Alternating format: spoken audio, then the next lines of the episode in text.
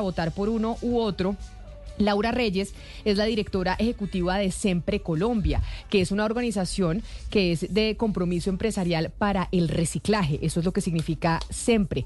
E hizo un análisis precisamente de los programas de gobierno presentados por los candidatos a la alcaldía mayor de Bogotá para el periodo del 2024 y 2027 y nos puede decir cuál tiene mejores propuestas y realmente está pensando más en temas de medio ambiente y de reciclaje para la ciudad. Señora Reyes, bienvenida, mil gracias por atendernos. Hola Camila, ¿cómo está hacia la audiencia? Muchas gracias por la invitación. Mire, yo tengo a mi casa convertida en un centro de reciclaje. Yo le conté a Ana Cristina, ¿no? Tengo eh, más compost, menos basura, tengo ya eh, conversaciones con los recicladores. A mí la bolsa de basura que me sale es muy poquita. O sea, yo saco una bolsa Es que la metes esa cada vez que sea más chiquita. sí, es, una bolsa chiquitica de basura de mercado que me sale eh, al día, no me sale más. Y por eso me parece interesante, doctora Reyes, directora de Siempre, es que nos diga ¿Cuál es el candidato que tiene mejores propuestas a la hora de pensar en el tema medioambiental en Bogotá y en el reciclaje principalmente? Bueno, eh, en el estudio que hicimos en Siempre analizamos a todos los candidatos y si bien todos los candidatos incorporan de alguna manera el concepto de economía circular, eh, la mayoría por supuesto enfocado en reciclaje, hay unas grandes oportunidades para todos los candidatos de fortalecer las estrategias, pero sobre todo las acciones con las que van a abordar la implementación de esa economía circular para la ciudad y aprovechar lo que ese modelo significa para, el, por ejemplo, el cierre de brechas, la creación de empleos y la ciudad que todos proponen, porque todos tienen unas propuestas eh, muy importantes e interesantes para la ciudad. Pero ¿cuál es el que, yo sé que usted no puede cantar su voto, que ustedes son una organización no gubernamental, que no le va a dar un apoyo a uno, a uno u otro candidato, pero ¿cuál es el candidato que hizo más la tarea en este sentido medioambiental? Bueno, hay tres eh, valoraciones y los invito, por supuesto, a conocer el estudio de manera completa. Hay tres aspectos que se valoraron en el estudio y, te, lo, te lo voy contando. El primero es el uso de las herramientas de apalancamiento, es decir, cómo incorporamos políticas públicas para hacer realidad y habilitar el modelo de economía circular. Y aquí, digamos, hay eh, unos puntajes cercanos, especialmente entre el candidato Galán, que iría punteando porque es un poco más específico en el cómo. Eh, sin embargo, hay eh, en el segundo aspecto que se, que se analizó, que son las acciones estratégicas y urbanas eh, para implementar eh, efectivamente modelos que habiliten la circularidad. Nuevamente también ahí el candidato Galán tiene un, un, mayor puntaje, sin embargo no es tan, tan lejano y en el que de repente es un mejor habilitante que es acompañar los modelos de negocios circulares.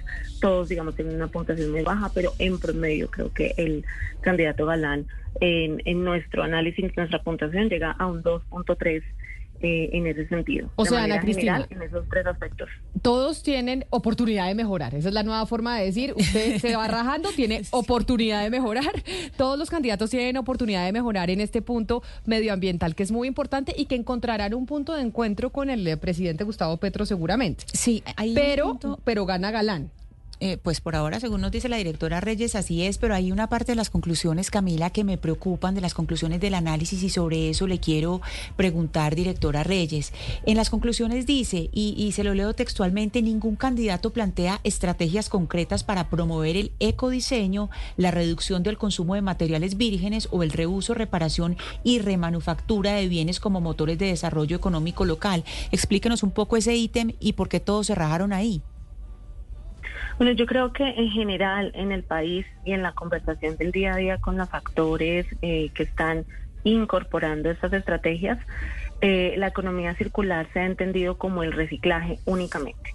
Y además, eh, en este momento en el que estamos a nivel global y, por supuesto, políticamente y legislativamente en Colombia, el plástico. entonces, lo que hemos observado aquí es que hay oportunidades para avanzar en nuevas formas, especialmente en la prevención de la generación del residuo.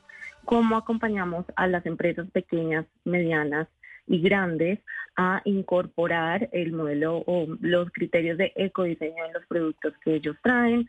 cómo evitamos la generación del residuo a partir de modelos de reutilización y sobre todo pensándonos también en un cambio eh, en la forma en que se presentan los productos en el mercado, es decir, cómo nos vamos más hacia la prestación de servicios que únicamente a la venta de productos. Eh, de qué manera la infraestructura de reutilización se va a um, promover o habilitar en la ciudad de Bogotá y eh, cómo de esa manera, pues ya llegando a lo que tienen ellos en sus programas, se reduce la presión sobre las eh, cadenas de reciclaje. Hay una oportunidad también para los candidatos en reconocer y adoptar muchas eh, estrategias que se vienen desarrollando en la ciudad, que están ligadas a nuevas formas y nuevos modelos de, de negocio, a plataformas de articulación empresarial eh, de la mano con eh, la alcaldía, por supuesto, y con las cámaras de comercio, que podrían habilitar y acelerar eh, esa transición a través de estrategias y documentos puntuales de política pública para habilitar la prevención de la generación del residuo, no solamente el reciclaje. Doctora Reyes, ahí estamos viendo en pantalla, para aquellos están que están conectados con nosotros a través de nuestro canal de YouTube de Blue Radio en vivo, que el Carlos Fernando Galán, que es el que saca mejor puntuación en este tema medioambiental, saca 3.0. El que le sigue es Gustavo Bolívar sacando 2.8. Esta calificación es sobre 5, es decir, si la calificación es sobre 5 como en la universidad, Carlos Fernando Galán pasó, pero raspando. Sí, todas las calificaciones son sobre 5. Eh, aquí hay un hay un punto para tener en cuenta y es que en el programa de Carlos Fernando Galán hay más eh, claridad en algunas de las estrategias, pero en general, digamos, ninguno tiene específicamente las 10 palancas habilitantes o algunas de las 10 palancas habilitantes eh, que tener que serían valiosísimos tener un programa de gobierno, porque es básicamente cómo desde la política pública se puede habilitar el modelo. Ese es el 3. El único que lo tiene de alguna manera especificado estratégicamente es Galán, pero falta aterrizar en los cómo. Claro, o sea, es decir... aprendido que es el cómo lo que realmente puede ayudarnos a llegar al resultado. Pues oportunidad de mejora en términos medioambientales en los planes de gobierno. Ojalá el que llegue, pongamos otra vez eh, la calificación eh, global, el que llegue la escuche a usted como directora ejecutiva de Siempre Colombia y como de una de las mujeres en América Latina que más sabe de este tema de economía circular. Directora Laura Reyes, mil gracias por estar con nosotros.